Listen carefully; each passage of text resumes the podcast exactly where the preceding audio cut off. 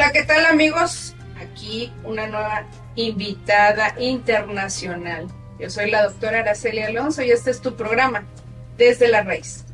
Nueva York, 21 de abril de 1954. Da a una mujer con una voz increíble a quien yo admiro tanto. La mujer que nació para cantar. Bienvenida Manuela Torres. Ay, muchísimas Gracias, mi amor. Para mí es un placer tenerte en este tu espacio. Esta es tu casa. Yo me siento orgullosa de saber que tengo aquí a la mujer que tanto he admirado y que tuve la oportunidad de cantar contigo en un programa de televisión cuando yo tenía 15, 16 años. Yo llevaba mi rondalla y tú estabas presentándote y tuviste la humildad de pedirme que cantara contigo en ese momento. Y te tengo aquí en mi corazón, me regalaste una- un autógrafo. Y ahora que tengo la oportunidad de tenerte sentada aquí y que quiero conocer tu historia, pero no nada más yo, queremos conocer tu historia, que nos digas, bueno, naces el 21 de abril de 1954 en Nueva York, En el Bronx. en el Bronx. En el Bronx, eh, mamá y papá de Puerto Rico, mi mamá de, de José Juan, mi papá de Ponce. Y, y bueno, nació una niña, digo, no me puedo acordar, ¿verdad?, de cuándo nací precisamente, pero lo que sí te puedo decir que a los cuatro años yo, pensa- yo empezaba a cantar. Y me crié con mi abuela, Guadalupe, Guadalupe Narváez. Mira nada más esta, esta preciosidad, amigos. No es, vaya, como fuera mía, porque mira nada más está, bueno, Pero dicen que se sabe eh, quién tiene ese calor eh, de, de amar a un animal. sí, la verdad es que soy pro mascotas y, y ya platicaremos un poquito de eso ya, ya más adelantito. Eh, y bueno, pues desde los cuatro años empecé a cantar ahí con mi abuela y tenía un disco puesto en la fonógrafa, ¿verdad? Porque en ese entonces era, eran los discos que, que se usaban, ¿verdad? Y era una canción que estaba tocando en, en- en la radio, precisamente, sí, en la radio, y yo empecé a cantar junto con la persona que estaba cantando en la radio. Ahí va, va con su papá, ¿eh? Mm. Yo no soy la abuela, pero es hermosa, ¿eh? Y entonces mi abuela dice, ay, porque en Puerto Rico de cariño le dicen a, a- a los hijos, a los nietos o a cualquier persona de la familia, la nena o el nene. Entonces dice mi abuela, a mi abuelo, qué bonito canta la nena. Y mi abuelo dice, pues sí. Y desde ahí ella empezó a, a impulsarme a hacer mi, como mi tipo manager, sí, era mi manager, porque era la que me empujaba. Y, um, y bueno, pues yo empecé a cantar así, con la naturaleza, es un don, realmente es un don de Dios. Y empezó ella a llevarme a, maestro de, bueno, un maestro de canto. Me lleva con el maestro de canto, pero de repente ya no me ven, porque está, está Gloria, es mi nombre real, Gloria. Pues bueno, como niña me fui a jugar atrás de las cortinas. Eras traviesa, Sí. inquieta. Sí, era muy traviesa, muy inquieta, muy expresiva en ese entonces de chica, porque después viene un cambio en la adolescencia. Y, y entonces el maestro dijo que no me podía dar clases porque, lo cual ahorita no, sé, no, no, no es así, pero en ese entonces sí, que porque no era bueno dar clases a un niño que todavía no desarrollaba bien su, pues todo lo que hay que desarrollar, ¿no? Entonces, bueno, tomé clases. Pero eso sí, mi abuela me empezaba a llevar a concursos, a los teatros. Yo empecé cantando con mariachi porque me encanta el mariachi, siempre me ha encantado. Eh, el mariachi para mí tiene un, un significado muy especial. Y de hecho, mi abuela en ese entonces se usaba en Nueva York poner una peseta de 25 centavos en una cabina y, ya se grababa un disco. Entonces yo fui con mi abuela, canté Cielito Lindo. Y al otro lado del disco, una canción en inglés. Pero fíjate, Cielito Lindo, porque desde ahí me, me llamaba, yo decía que algún día iba a ser una artista famosa de México. Pero mi abuela no me creía absolutamente nada. Esta niña está chiflada, ¿verdad? Entonces yo era, yo quiero México, quiero Y entonces, a los seis años empezamos a viajar en autobús, pues hacía cinco días. feliz de la vida. Mi abuela yo creo que no tanto, ¿verdad? Pero pues ella todo por, porque sí me consintió mucho, sí, la verdad. Entonces yo me ponía a cantar, preguntaba si querían que yo cantara y yo cantaba, así, ¿no? Pero el chofer estaba sentado, entonces yo pedía permiso a mi abuela si podía estar al lado del chofer y el chofer también, entonces me sentaba y me empezaba a cantar. Y si tenía lentes oscuros, le decía, quítate los lentes porque quiero ver tus ojos. Y bueno, pues así empezamos y sin conocer a nadie en México hicimos nuestro primer viaje a los seis años. Eh, nos quedamos en un hotel del centro, que en ese entonces se llamaba Castropol, que no sé si exista todavía o ya no exista, porque estamos hablando de hace muchos años. Y yo, bueno, feliz de conocer a México. México en ese entonces me enamoró porque era hermoso. El clima era como primavera. Por supuesto, no había tráfico. Era muy otros tiempos. otra cosa, ¿no? Era, era una naturaleza tan hermosa. Y, y, sí, me enamoró. Me enamoró México ese entonces. Y yo, ya empezando la escuela, iba y venía, digamos, de las vacaciones de la escuela a mi abuela a México y a los siete años conozco a una, que, gran mujer que es mi comadre, Elizabeth Guadevidal, y su mamá eh, pues la llevaba a clases de actuación. Yo fuimos a la academia de Andrés Soler y entonces se llamaba también Guadalupe. La señora, mi abuela también se llamaba Guadalupe. Y nos hicimos súper amigas en esa, en esa academia. Yo hice mi prueba recuerdo que era una muñeca estaba Andrés 8. Pero sucede que como no podía pronunciar muy bien el español, no pasé la prueba. Ok. Entonces ahora yo insisto en aprender el español, porque yo tenía esa cosa de cómo no voy a pasar la prueba y no aprender español. Y mi abuelo, que es abuelo de crianza, que estaba en la torre, me dice, bueno, ok, vamos a, aprender el español con periódico, leyendo el periódico. Así fue como yo aprendí el español.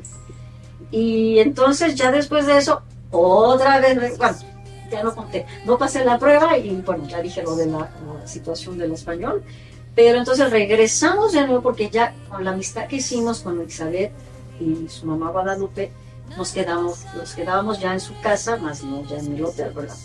hicimos una amistad tan hermosa que para mí Elizabeth es como si fuera mi hermana. Ella vive ahora en San Diego. Eh, ella hizo una película con Marga López que se llamó Pelusa. Em, y bueno, y yo, y yo seguí cantando. Entonces, pues así nos veíamos cada rato. Eh, a través del tiempo y de muchos años de estar insistiendo, ¿verdad? Mi abuela, porque mi abuela empujaba. Eh, yo de repente así soy, yo necesito que me empujen porque luego a veces me viene una cosa así como, podría ser bien, no lo puedo hacer con todo y que tengo los años que tengo en, la carrera. ¿Dudas todavía ahora de que tengas esa capacidad? Para, que te digo que no, sí, sí. Bueno, yo creo que es parte de, de un artista siempre tener ese temor de no fallarle al público, ¿no? De hacer las cosas bien. Yo soy así, Araceli, y no se me quitan tampoco los nervios antes de cantar, aunque digan, pero ¿por qué te pones nerviosa? Es que para mí cada presentación es, única, es como si fuera la primera. ¿Qué te puedo decir cuando debuté en México en el año 72? No, no, no. ¿Cómo llegas a, esa, ese debut? No, hemos llegado a eso. Sí, vamos despacio. Sí, vamos despacio. Porque quiero conocer todo. ¿Cómo llegas a allá entrar al mundo eh, que te ha arropado de, y de una etiqueta tan grande y tan responsable que te dieron la mujer que nació para cantar. ¿Cómo llegas ahí? Pues después, después de todos esos años que convivía yo con Elizabeth y que su mamá también era muy, muy, uh, una mujer muy emprendedora, una mujer muy expresiva y que era así de que yo quiero que cante mis entonces me decían Gloria, no Manuela. Y, y bueno, pues así, ella muy extrovertida, señora Guadalupe, en paz descanse. Y mi abuela, por otro tanto, también. Así que, bueno, pues ahí sucede que a los. Bueno, me regreso a Nueva York a los 12 años, regreso otra vez a México y entonces sucede que grabo con la RCA Víctor. Pero ahí conozco al güero Gil de los Panchos, porque la señora Guadalupe fue la responsable de que conociera yo al güero, al güero Gil. Respetos también para un gran Claro. guitarrista que tenía Y que ahora tiene un legado. Sí, claro, los panchos. Um, y bueno, pues vamos a su compañía que se llamaba Campey S.A. Y me escuchan cantar y les gustó mucho. Pero yo tenía 12 años, era empezando la adolescencia. ¿no? Ay, pero antes de eso, ah, es que es una historia, es una historia. Pero mira, es- esto es lo bonito de este programa. Yo siempre digo que todo tiene un principio, una causa y un efecto. Y, y este, estás desarrollando lo que eso es lo que no sabemos de los artistas. No conocemos todo. Y hacerlos recordar, oye, pero no, también pasé por esto. Sí. Y también hice esto. Eso es lo importante aquí, que estás en tu casa y queremos que, que desempolves esa historia. Que la queremos. Así que bueno, ustedes amigos, y tú también, tengan paciencia conmigo porque de repente voy a irme a un lugar y luego me voy a ir a otro lugar y así, ¿no? Así son las películas nuevas. Ahora no, no yo estoy viendo una película y de repente, este, ¿qué pasó? ¿Por qué me perdí eso? No, es que esos están, van en retroceso. Ahorita vuelven otra vez a la realidad. Ah, ok, Así es entonces estoy como muy normal. estás normal. Entonces, bueno, sucede que mi abuela, volvemos a la abuela, que tuvo la culpa de, de que yo fuera artista, la verdad, Bendita señora Lupita. que ahorita nos está viendo y escuchando. Eh, a los nueve años conozco un compositor puertorriqueño muy importante que se llamaba Ismael Santiago. Vamos a su casa. ¿Cómo fue eso que fuimos a su casa? Yo sé que fue por, por mi abuela, pero no me acuerdo bien cómo fue la, cómo, cómo fue ese, esa- ese encuentro, ¿no? Yo solo sé que fuimos a su casa, le escucha cantar, le dice mi abuela, yo quiero que le grabes un disco a la nena. Y me ponen en ese entonces, porque siempre ponían nombres, ¿no? A los artistas, desde, desde cuando ibas a cantar ponían tal y cual. A mí me pusieron la muñequita de oro, eh, luego cuando grabo con Ismael Santiago, Rayito de Sol, y grabamos un disco que por un lado se llamaba Hogar a Medias, que eso vivía yo también, y al otro lado se llamaba Cara Sucia. Entonces, Cara Sucia, pues se trataba de, una niña, ¿verdad? Que, que era traviesa también y que se, se suciaba su cara, entonces se veía al, al espejo y se quería limpiar su cara. Muy linda la canción, muy, muy de niña, ¿no? Y la otra, Hogar a Medias, se trataba del hogar cuando se divorcian los papás. Digamos, familia disfuncional. Y eso canté. Desafortunadamente no lo tengo porque pues, he pasado por tantas cosas que yo ya no sé ni dónde quedó el disco, pero sí, mi abuela lo grabó. Y, bueno, ese fue mi primer disco. Después ya, volvemos acá, a la parte de México. Regresamos a México a los 12 años y ahí ya conozco, vuelvo a repetir, Güero Gil, me ponen Gloria Gil.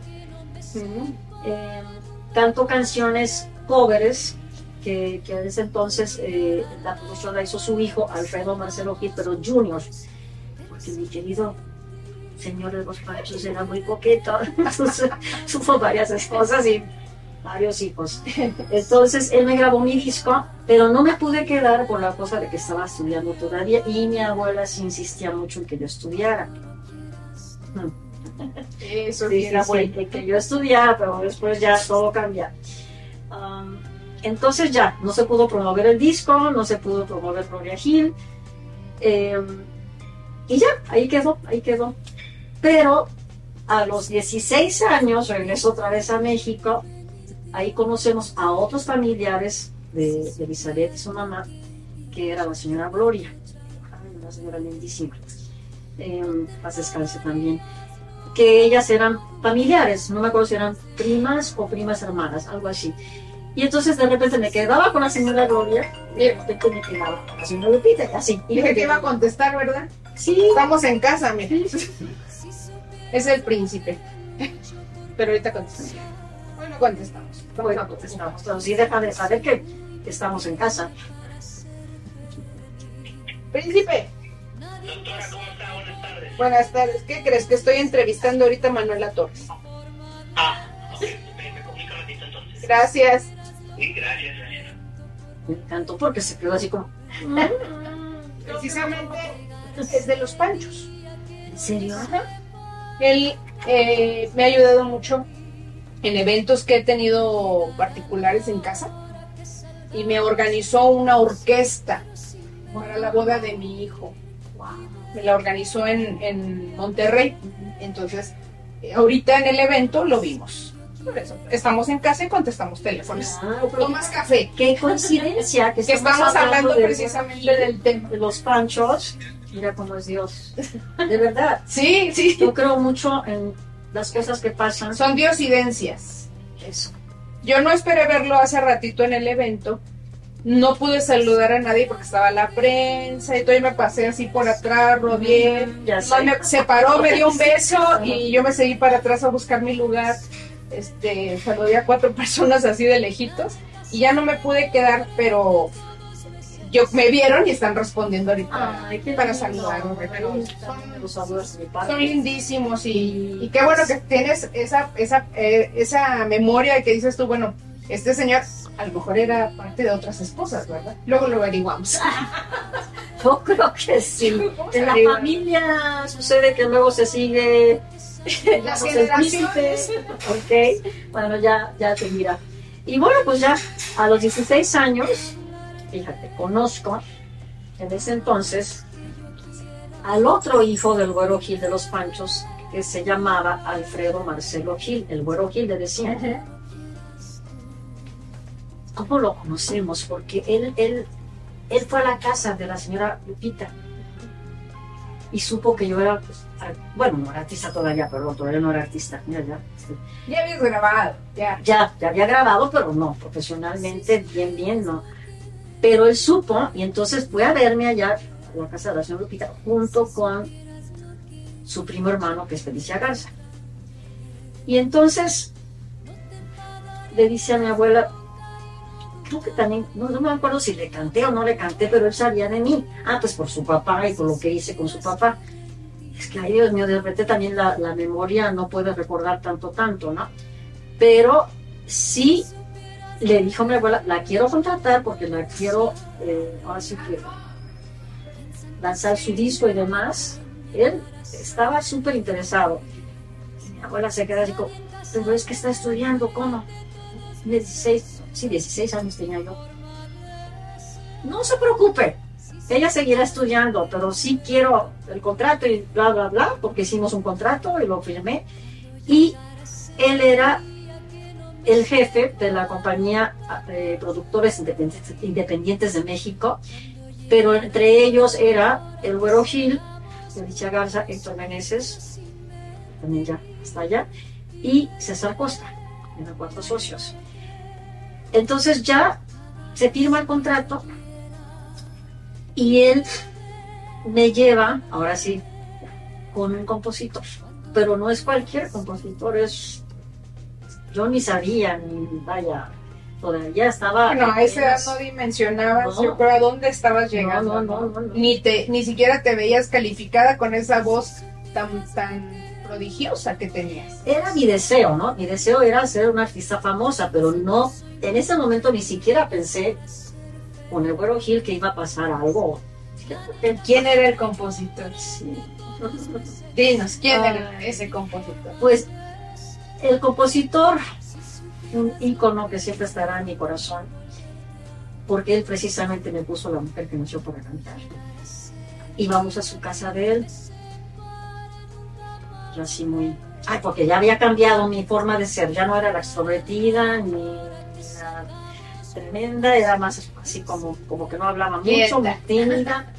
Entonces me senté, me dice, niña, ¿tú cantas? Digo, sí, sí, cántame una canción. Me paré y le canté Sueño Imposible, en inglés. Y se me queda viendo fijamente a los ojos y me dijo, tú naciste para cantar. Se va directamente al piano,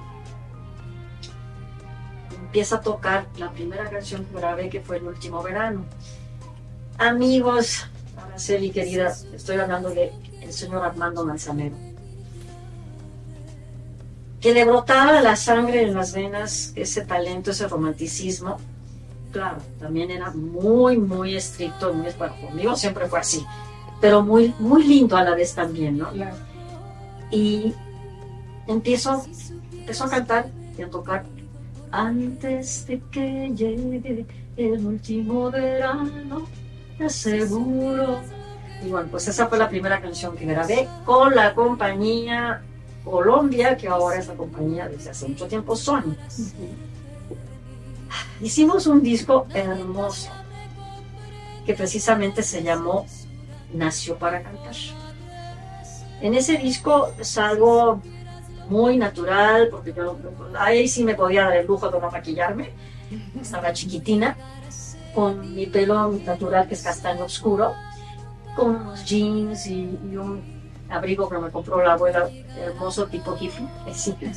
Ahí estamos viendo ya videos, estamos viendo Digamos fotografías. que ya salía yo en el disco con la portada, con este, este era la contraportada, como que iba caminando en- eh, por los, eh, los trenes, los rieles de trenes. Y por la otra salgo yo sentada así, pero con un vestido muy sencillito, blanco, color blanco aquí, y abajo una faldita color azul rey con florecitas, muy, muy, muy sencillo. Y hice mi debut en el 72 en el, hotel que ahora se llama Fiesta Americana, en ese entonces se llamaba Stellaris. Y hice mi debut arriba, en la parte de arriba, hasta arriba, para los medios de comunicación. No sabes los nervios que tenía yo. Con orquesta en vivo, qué Wow. lujo, Dios mío, qué lujo. ¿Qué edad tenías ahí? Ahí tenía ya 17. 17.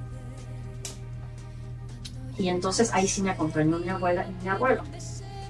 Y mi abuela era costurera, fue costurera en Nueva York por 30 años.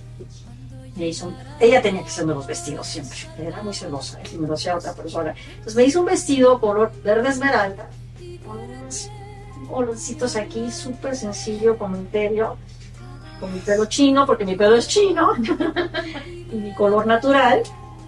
Y entonces antes de salir a cantar me acuerdo que estábamos juntos atrás de bambalinas. Y en mi mente yo pensé, no sé si lo dije en mi voz, puede ser que sí, que pues llegó mi momento, el momento que tanto esperaba de salir a cantar al público, pero ojo, medios de comunicación, no era público público, era un público muy, muy especial Exigente. estaban todos los grandes productores, eh, bueno, todo, todo lo que puedes imaginar, aparte de los periodistas, los compañeros periodistas. Estaba lleno ese, ese, ese salón estelares. Ay, Dios mío, me temblaban mis piernitas. Pero yo, yo dije, aquí ya tengo que dar todo porque este es mi momento que yo esperaba. Y mi abuela, pues la vida, y, pues mi abuelo también, pero más mi abuela, ¿no? Ya que ella, ah, eso no lo dije, pero ella quiso ser cantante desde, desde chiquita. Tu abuelo. Por eso el apoyo y te empujaba. y se identificaba conmigo. Eh, al querer ser artista, pues como no lo pudo hacer por una cosa u otra, eh, no se llevó a cabo, entonces como que ella a través de, de mí se identificaba, ¿no?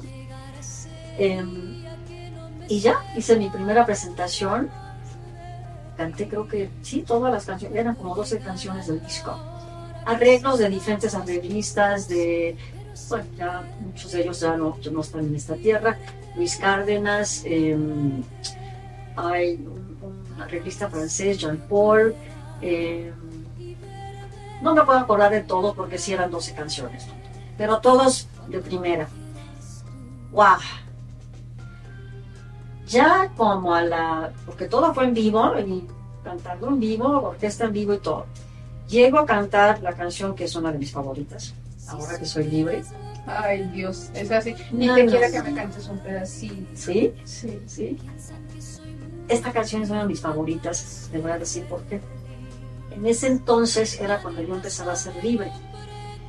Porque mi abuela sí me consentía, pero a la vez me sobreprotegía.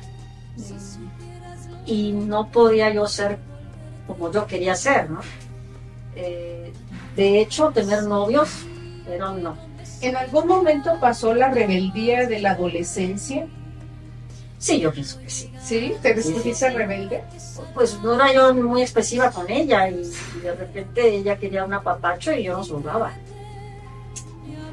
Era mi forma de ser rebelde porque yo decía, bueno, es que yo quiero hacer otras cosas, quiero jugar, quiero hacer esto, pero, pero también quiero ser cantante, quiero ser artista, ¿no? Eh, sí, yo me imagino que sí, porque mi abuela de repente me decía, es que no me dices que me quieres, que no sé qué. Pues sí te quiero, pero pues no lo decía seguido, ¿no? Y, y bueno, fue una presentación inolvidable porque al cantar Ahora que soy libre, te la canto vez, Sí, ¿sí? sí. A capela, ¿eh? Sí, claro. Pero contamos a tres chicos, chicos Sí, claro que sí. para que yo empiece. Tres, dos, uno. Ahora que, ahora que soy libre como antes, ahora que no tengo que ser fiel ahora que soy libre al fin para elegir con quién vivir, no me puedo olvidar que fui tu amante. Y ahora que soy libre al fin para elegir con quién vivir, no me puedo olvidar que fui tu amante. Ay, Dios.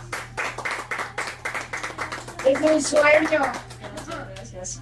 Y bueno, pues esta es una canción de las favoritas y que también fue éxito. Y de ahí, esta canción también, cuando la canté en la presentación, se paran todos de pie a aplaudir. Y yo, wow, gusté, gustó. No, no, no, se sentía algo hermoso en mi corazón. Y bueno, pues ahora sí que de verdad que, que de ahí empezaron todos los contratos. Mi primer contrato fue con don Raúl Velasco. Y de verdad, pues que don Raúl Velasco también me trató muy bien. No, no quiero sonar presumida, pero sí era como de las consentidas. Um, y de ahí se despegaron otros programas de televisión, hice muchísimos, pero de los así favoritos era Variedades Vergel, con Pepe Morris, no sé si todavía viva, pero esos programas de Variedades Vergel eran como programas que hacían, por ejemplo, de obras musicales, me tocó hacer eh, Amor sin barreras con Mario Pintor, y, y él hacía, de repente hacía esas cosas así muy padres, ¿no? De, de- de- de estar una hora en televisión, porque en ese entonces se manejaba así. Sí. Ahorita ya no, ya no hay, no hay programas. Pero yo tuve la fortuna de verdad de, ser- de hacer tantas y tantas cosas a lo largo de mis 50 años que me considero afortunada, sí, me considero, claro, también pasaron cosas muy intensas, muy fuertes de superar. Hay- hubo muchos frutos, pero también hubo un momento de, de dolor, de pausa. Y, um, y bueno, pues la vida sí tiene que ser, porque no todo puede ser color de rosa, ¿verdad? Eh, pero bueno, tuve también eh, eh, la fortuna, aparte de, de estar con don Armando Manzanero, de estar con grandes, grandes arreglistas como Pocho Pérez, que, que me acompañó no solamente de estar ahí presente, sino de hacer arreglos eh, de canciones muy bellas, de las que grabé después. Eh, don Pocho también era un, bueno, un ícono también. Eh, ay, es que han sido tantos en mi vida artística que luego de repente pierdo la onda de, de todos los nombres, pero sí, les, sí te puedo decir, les puedo decir que todos para mí han sido importantísimos porque todos tuvieron algo que ver con mi historia musical y todos tuvieron un talento muy especial, un, un lugar muy especial, se queda en mí también, en mi corazón. Y bueno, pues no, no, no fue fácil, no fue fácil porque sí tuvo que pasar cuántas cosas sí tuve que pasar desde chiquita. ¿Qué es lo más difícil que recuerdas en tu etapa artística que hayas tenido que superarlo? eh, que fue difícil volverte a poner en un escenario y decir, el show debe de continuar? Um, primeramente, cuando viene una parte de mía, que yo decidí ya no estar con mi abuelo Gil. Y él tenía un carácter, ya, ya, ya, eso no lo dije, ¿verdad? Tiene un carácter muy especial. Sí, reconozco, fue como un genio, porque él decidía todo, vaya, él decidía arreglos, canciones, eh, músicos. Me decía, tú nada más sales a cantar y ya, pero eso tampoco me gustaba mucho. Sí salía yo a cantar, pero yo también quería convivir, ¿no? Con, con los que estaban alrededor, el staff, los músicos, todo, ¿no? Pero no, No era no, no era permitido. Después ya también me revelo, no creas que no. Entonces empiezo yo a hacer cositas, bueno, cuando me caso, ya empieza esa otra etapa también. Pero el tener un conflicto con él y el rompimiento del contrato, pues fue muy difícil porque pues, estuvimos juntos 17 años, 17 años que fueron así. en cúspide. Ajá. Al haber ese rompimiento de contrato, pues ya empieza a haber esa onda de ¿por qué? No sé qué. Y él, pues tenía coraje en ese entonces. Y me imagino que también sentía así como pues, ¿por qué? ¿Por qué te quieres ya romper un contrato cuando yo te estoy, ¿verdad? Te estoy llevando a donde a la cúspide, pues. Pero bueno, pues fue mi decisión. Pero no solamente fue eso, también en lo personal hubo también un rompimiento.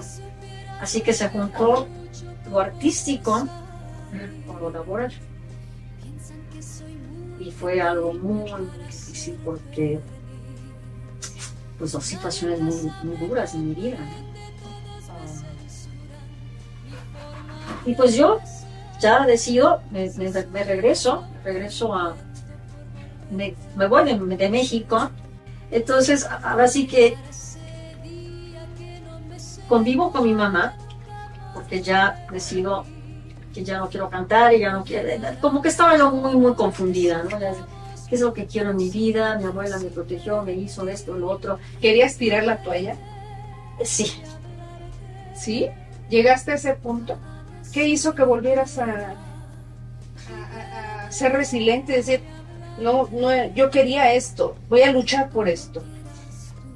porque yo empecé a estar conmigo misma y decía yo, bueno, ok, esto, empecé a pensar, empecé a sentir, empecé a, a decir, bueno, ¿qué es lo que realmente quiero? ¿Qué es lo, hacia dónde voy? Aún no queriendo que mi abuela me, me siguiera impulsando la razón, y que siguiera este, al lado mío, pues, como, como lo hacía. Y que también el Borojil tampoco ya lo quería. Eh, que quiero aclarar, para mí fue muy importante con todo y que fue muy estricto también.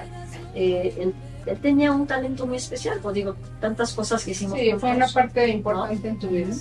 eh, pero a la vez tampoco me dejaba hacer.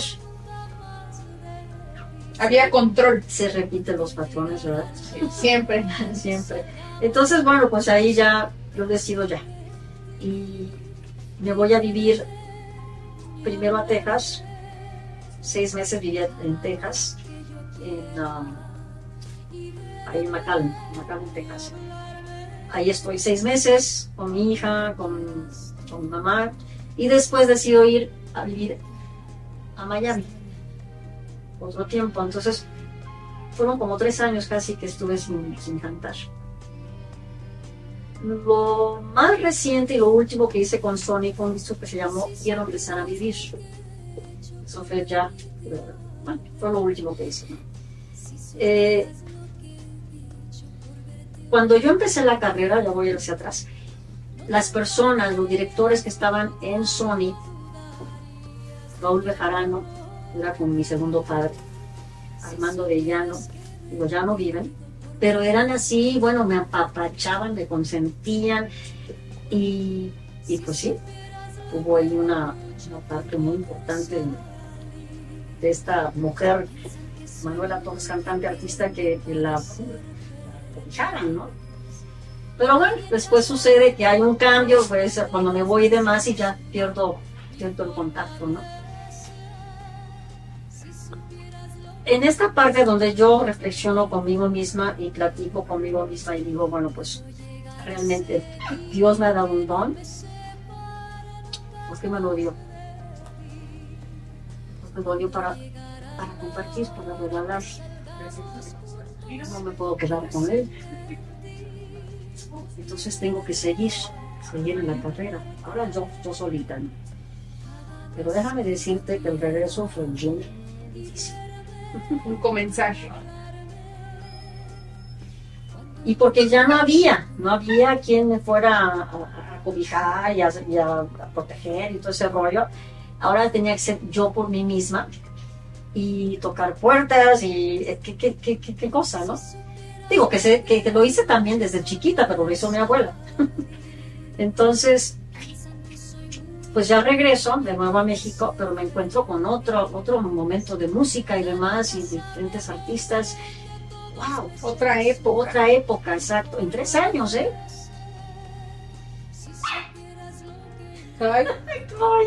Entonces ahí ya voy y vengo de Miami a México y me quedo en un hotel del, centro de acá de, de Reforma. Y ahí vivo, un tiempecito, viendo a ver cómo, ahora sí que yo por mí misma puedo salir adelante en mi carrera, ¿no? Yo creo que sí soy también, Dios, Dios me ama, porque siempre me ha dirigido hacia personas que me han apoyado, me han ayudado. En ese entonces conozco al profesor Luis del Río, un gran periodista. Y él me lleva a la compañía que antes era Irles, donde grabó Pedro Infante. Era también un- Allá no dije que eran quién eran mis ídolos. Era Pedro Infante, Lola Beltrán, Ay, qué cosa, qué mujer. Eh, Antonio Aguilar. Y voy a platicar ahora de la niñez. Voy para atrás. De chiquita, yo siempre quise ver a los artistas mexicanos. Y era. Yo quiero ver a los artistas mexicanos porque quiero verlos en vivo y a todo color. y ver- ver- quiero verlos cantar. Y entonces mi, mi abuelo me llevaba y mi abuela también. Pero yo siempre quería ir al camerino a saludarlos. Querías pasar. Sí, quería pasar. Y en una de esas paso, y wow, conozco a un actorazo con unos ojos verdes hermosos. Tendría yo en ese entonces como seis años. Y me le quedo viendo de arriba para abajo y le digo, qué machote es. Y me pone unos ojos que hay Dios. Y entonces era don Pedro Amertaris. Qué cosa, me quedé impresionada. Y así, pues, y así siempre me, me encantaba ir a los camerinos. Pero algo que me enseñó mi abuelo, es de crianza, no, no es abuelo de sangre, es de crianza, que tiene ahora 97 años y vive- vive en Puerto Rico, me dijo, si tú llegas a ser un artista famoso, no se te olvide, tenlo siempre en mente, ser sencilla, ser humilde y no creerte lo que eres, lo que eres así de, ay, yo, porque soy aquí y tengo la fama. Y La viva. Sí, sí. Y lo llevo, lo llevo en mí. Qué bonito. Y además porque no vengo de una, yo vengo de una familia que, que, que mi mamá, eh, somos seis hermanos, soy la mayor, eh, no trabajaba, pero estaba mi papá, pero mi papá era, no sé si decirlo o no. Confiésalo aquí. Pues sí, porque es historia personal, ¿verdad? Eh, no conviví casi con él, solamente cuando pequeñita. Mi abuela no lo quería. Entonces, eh, pues él cantaba, cantaba hermoso y mi mamá también tenía una, una- voz muy hermosa, pero nunca se dedicaron al canto. Yo creo que de ahí viene el, el talento, ¿no? Él cantaba en la calle con los amigos y mi mamá pues cantaba en la casa, ¿verdad? Pero mi papá era tremendo. La pasaba en la calle. Los amigos, ¿verdad? Y no quería trabajar. Entonces, bueno, pues mi mamá tenía ahí toda la batuta de... de- La También mi mamá me tuvo a los 17 años, pero después a los mis hermanos... año con año, ¿no? Entonces estábamos todos chiquitos. Claro, yo sigo con la abuela y mis hermanos con mi mamá, por eso te digo que era familia disfuncional. ¿Mm? Pero bueno, así me tocó, así me tocó vivir y a lo que voy es que no vengo de familia que venía, que tenía una, buena economía, sino que mi abuela, pues como te dije, fue costurera todos los 30 años, muy trabajadora, muy, muy buena cocinera, la cual no le aprendí absolutamente nada. lo que sí me aprendí que siempre fue una mujer muy, muy de luchar para lo que ella quería. Tenaz. Ajá, tenaz. Una vez que tenía un carácter, ay Dios, muy fuerte, un carácter muy fuerte. Em, pero, pero siempre, siempre con esa fortaleza y esa cosa de, de, de una energía también tremenda, que yo, la, yo sí la admiraba eso. Claro, no le dije, pero sí, ahora, cuando ya pasa todo esto que he pasado en la vida, con mi madurez, como la edad que tengo ahorita, y mis pensamientos ahora son muy diferentes. Soy, ahora sí agradezco, le agradezco desde allá hasta acá todo lo que hizo por mí. Quizás no se lo pude decir en el momento, en, así personalmente viva voz, pero sí reconozco que, que, que, fue una mujer muy, muy, muy importante en mi vida. Mi mamá también, pero no me crié con ella. Pero sí, después, cuando era yo, estaba yo teniendo éxito, me iba con mi mamá, le compré su casa a mi mamá, le compré su casa a la abuela, porque pues eso también quería ayudar.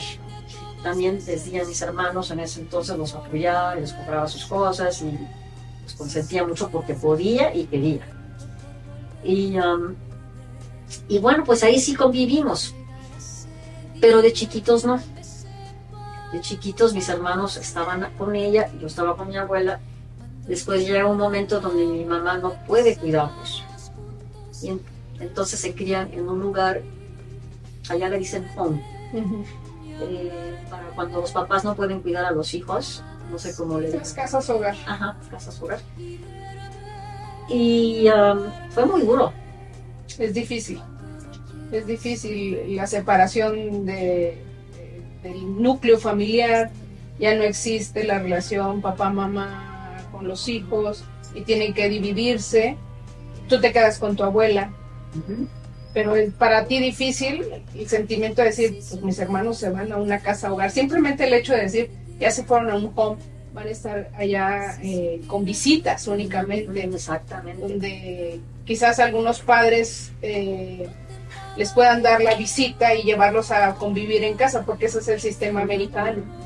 Es difícil aceptarlo, pero tú tenías que luchar por tu, tus sueños. Llega tu punto en el éxito, ya en, todo tu juventud. ¿En qué momento llega a enamorarse Manuela Torres? Y, yo creo que me voy a alargar un poquito en la entrevista, ¿eh? Así que me aguantan ustedes. Porque yo estoy llegando a, a, a dónde se enamora Manuela Torres. ¿En qué momento llegó ese yo era tremenda, ¿eh? Ahora lo reconozco porque, según yo, no, yo no, yo fui muy bien portadita. No, yo desde los siete años tenía novio. ¿Cómo crees? Tenía un novio que era eh, el sobrino de, eh, del novio de mi tía, Flora, ella también falleció. Y yo era gordita, gordita, y él flaquito, flaquito, entonces parecíamos un número 10, ¿verdad? Pero eso digo que era tremenda. Siete años. Después ya pasa el tiempo y bueno, yo ya no supe de él y yo ya, pues mi vida fue otra también. Eh, mi tía ya, pues ya se casó con este hombre. Se acaba la relación. Sí, se acaba la relación y ya. Bueno, pero digo, desde ese entonces. Entonces, hablando del enamoramiento y cómo era yo. Muchos amores. Muchos y en qué momento te casas o no te casaste. Te casaste dos veces, dos si eras tremenda. Sí, la primera vez empezando la carrera casi casi a los 18 años. ¿Y cómo lo conoces si te tenían amarrada? ¿Verdad? Eras, eh, te- eras de las que se escapaban entonces sí, me escapaba, me escapaba, de repente me escapaba cuando tenía mis tiempos libres. Ajá. Así que mi primer esposo fue José Antonio Mimensa Gutiérrez y um, él me apapachaba mucho, la verdad. Buen, buen hombre. Pero como yo estaba empezando la carrera, se entera el güero Gil y ya sabrás la que se me arma, ¿verdad? Se queda así, como, "¿Pero ¿cómo? Si Apenas estás empezando, no, no es posible, ¿no? Se puso público calladita porque en ese entonces no decía nada, era muy, muy este, recatada y este, nada, pues, pues, ya me casé. No duró mucho, duró 11 meses y, um, y pues ya, seguí con la carrera. La segunda vez fue a los 24 años. Ya con más razón, ya con más entereza. Enamorada Híjole, hasta las cosas bien, bien difíciles de platicar porque tengo una hija, pues, bueno, tuve dos, mi hija y, y mi niño que no se me logró, un bebé de prematuro de un año 82 de dos meses, perdón, de seis meses prematuro, no, más bien vivió dos meses y, um, y también fue una, una etapa muy difícil para mí, pues el que no se me lograra, ¿no? Erika, pues sí, eh, es tremenda mi hija Erika, vale por cinco. Y, y pues ahora con una abuela, con nietos, con dos nietos. Me caso con, con su papá de Erika, eh, estamos juntos siete años. Y ya, y viene la etapa donde viene el divorcio. Esa fue la etapa donde se junta con, el Gil, ¿no? Y, y también, pues bueno, tengo que, decir algo. Yo pienso que en una relación siempre hay el porqué de, cada persona, ¿no? Que no podemos culpar nada más a una persona. Yo también tengo lo mío, tuve lo mío, eh, y, y yo creo que lo que yo me llevo ahorita fueron los, los buenos momentos que tuve y los malos momentos, sí, sí, hubo malos momentos que, que tuve que superar, pero tampoco me gusta en esta etapa donde me encuentro están diciendo, ay, este que otro. Las lamentaciones. No, no, no. Ya eso lo hice por mucho tiempo, perdoné y eso es lo que tengo que llevar, el perdón. Vuelvo a repetir, tengo dos nietos y, y pues no, no, no, no, no estaría, no sería algo bonito ni sano que yo en este momento Te conocerás. Es correcto. y qué bueno, qué bueno que, que lo reflexioné también y que así lo acepté. Eh, porque pues sí es importante. Es importante que en tu interior estés bien, estés como con, con algo muy, muy lindo que es la paz. ¿Para qué cargar ¿no? postales que no nos corresponden? Vaya, siempre desear la felicidad para esa persona que fue tu, tu esposo. Y yo le deseo siempre la felicidad. ¿no? Yo no me he vuelto a casar. Y, y Manuela Torres espera algo en esta vida, en un momento que le llegue a alguien a esta edad. ¿Estás abierta al amor? Sí, sí estoy abierta al amor, Araceli, pero también quiero decirte que, ay, para encontrar el amor, digamos, Chócala, mira. el hombre que, vaya, yo, yo no estoy como para mantener, no, ya, eso también lo pasé. Yo quiero encontrar si es que Dios me da esa oportunidad y si es que realmente llega esa persona que, que, que me respete, que, que me admire, que esté enamorado de mí. Yo Que sea tu. Sí, sí, sí, sí. Um, y que no sea nada más porque soy Manuela Torres, porque eso es muy feo.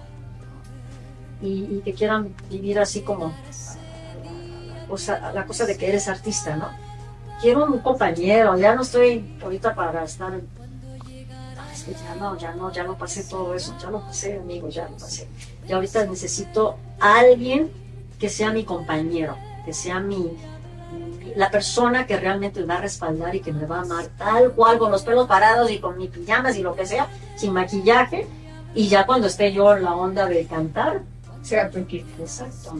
es bonito. Pues amigos, los dejamos porque vamos a, com- a comprometer a Manuela una segunda entrevista para que nos siga, porque tenemos todavía mucha historia, Manuela. No, hombre, pero que, que Es mucha historia. es mucha historia. Yo estoy embellecida, este, verdad? no, no quiero tener tanta Perdón, es que de verdad No, para eso es lo que quiero. para el otro, chicos y chicas, Eh, amigos. Eso se trata de, de, de ir recordando, oye, pero también hice esto, eh, viví esta Es situación. como terapia, ¿no? Sí, no, yo aquí soy psicóloga. Amiga. Te estoy, estoy analizando porque parte de lo que tú vives, eh, mucha gente lo vive eh, y que vean que eres una mujer exitosa, una mujer con una etiqueta muy grande. Eh, no creo que alguien llegue a tus zapatos. Mm, Mis respetos para ti. Te admiro muchísimo y no soy la única, sé que hay millones de personas en todo el mundo que te admiran. México te ama. Y Yo también. ¿Ya eres mexicana? Todavía no, estoy en ¿Cómo eso. crees? Sí, sí, Sí. todavía no, estoy en eso. Lo que pasa es que se ha tardado, se ha tardado bastante, pero yo hasta el año pasado decidí ya tener mi doble nacionalidad. Eh, fui, ahora sí que fui a gobernación a ver, ahora sí que lo que tengo que hacer y demás. Pero ¿qué crees? Que no pude tener cita porque era diciembre, entonces estaba súper lleno y no sé qué, y ya no se pudo. Pero amigos, Pronto. Primero Dios, primero Dios, porque ante todo, a ver, hay que vivir el día a día. Estamos en una etapa, en unos momentos que no sabemos. Hoy está, suena cruel, pero así es. Es la realidad. No, ¿Estás de nadie tiene garantía del segundo siguiente. Estamos aquí y mañana, quién sabe. Entonces, desde la pandemia, como que yo aprendí ahí también a decir todo lo que estaba pasando y todos los, los que se fueron de nuestras vidas, los que eran compañeros, los que eran eh, seres queridos, etcétera, y los que no. ¿qué onda? ¿Qué está pasando? ¿Dónde Entonces, parada? Sí, es cuando también vino también otra reflexión en mi vida. Y definitivamente yo pensé que con la pandemia íbamos a, a ser diferentes. Por mi parte, yo sí. Y no es que lo quiera presumir, es que es mi, lo, lo hablábamos fuera de cámaras. Es mi modo de pensar, es mi modo de sentir. Yo soy a la antigua.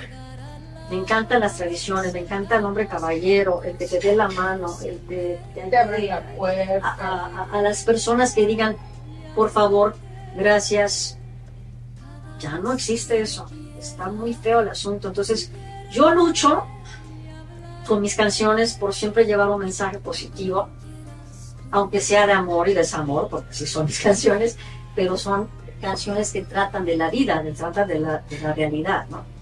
Entonces, bueno, pues mi, modo de pensar es así y yo voy a seguir eh, con mi mente y, esforzándome a que también mis canciones lleven siempre un mensaje positivo. De hecho, sí necesitamos hablar un poquito más porque viene un nuevo proyecto muy interesante hablando de lo que es el positivismo, una canción hermosísima, una compositora súper talentosa, muy joven,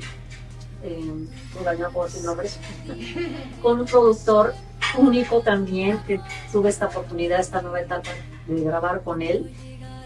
Lo agradezco infinitamente, eh, yo tenía ya como ocho años que no grababa y déjame decirte que fue un reto muy fuerte. Queremos verte ya en escenario, ya queremos eh, tenerte con nuevo disco, nuevo material. Por supuesto que te vamos a invitar cuando tengas el nuevo material Gracias. para que nos lo presentes, Claro que sí, que te explayes todavía con un poquito de la historia y nos explayes un poquito sobre lo que viene. encantada. Ahorita tienes... eh, Sí, ahorita eh, tengo concierto Mañana. mañana en el Teatro Metropolitan y pues nada, yo con todo el amor, con todo mi agradecimiento, soy muy preocupona porque sí, así soy, ¿no? Que si los músicos, que si el audio, que si mi voz va a salir como debe de salir, que no me salga el gallo y si me sale pues ya ni modo, porque pues qué, Te no? aplaudimos. Eso es lo principal. Tú eres la estrella, eres un, una- un mujerón. Eh, mi admiración y mi respeto.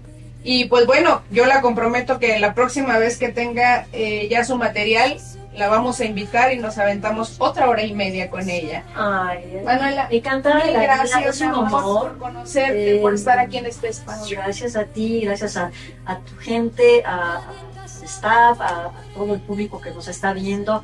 a todos ustedes mi eterna, mi eterna gratitud, a, a todos, a todos los que, los, los que están en mi camino, y lo hablábamos también, es por algo.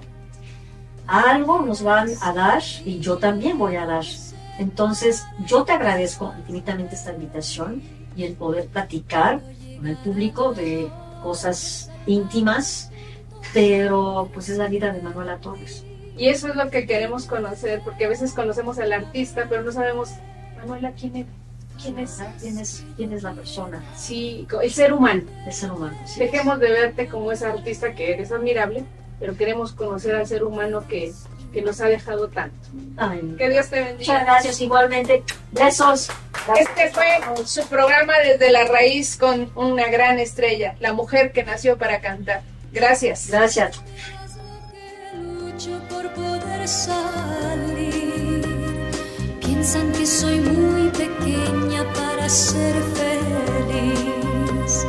Nadie en casa me comprende, todos me censuran mi forma de ser. Si supieras lo que invento por volverte a ver. Cuando llegará ese día que no me separe nunca más de ti. Cuando llegará la hora que salgamos juntos, pero sin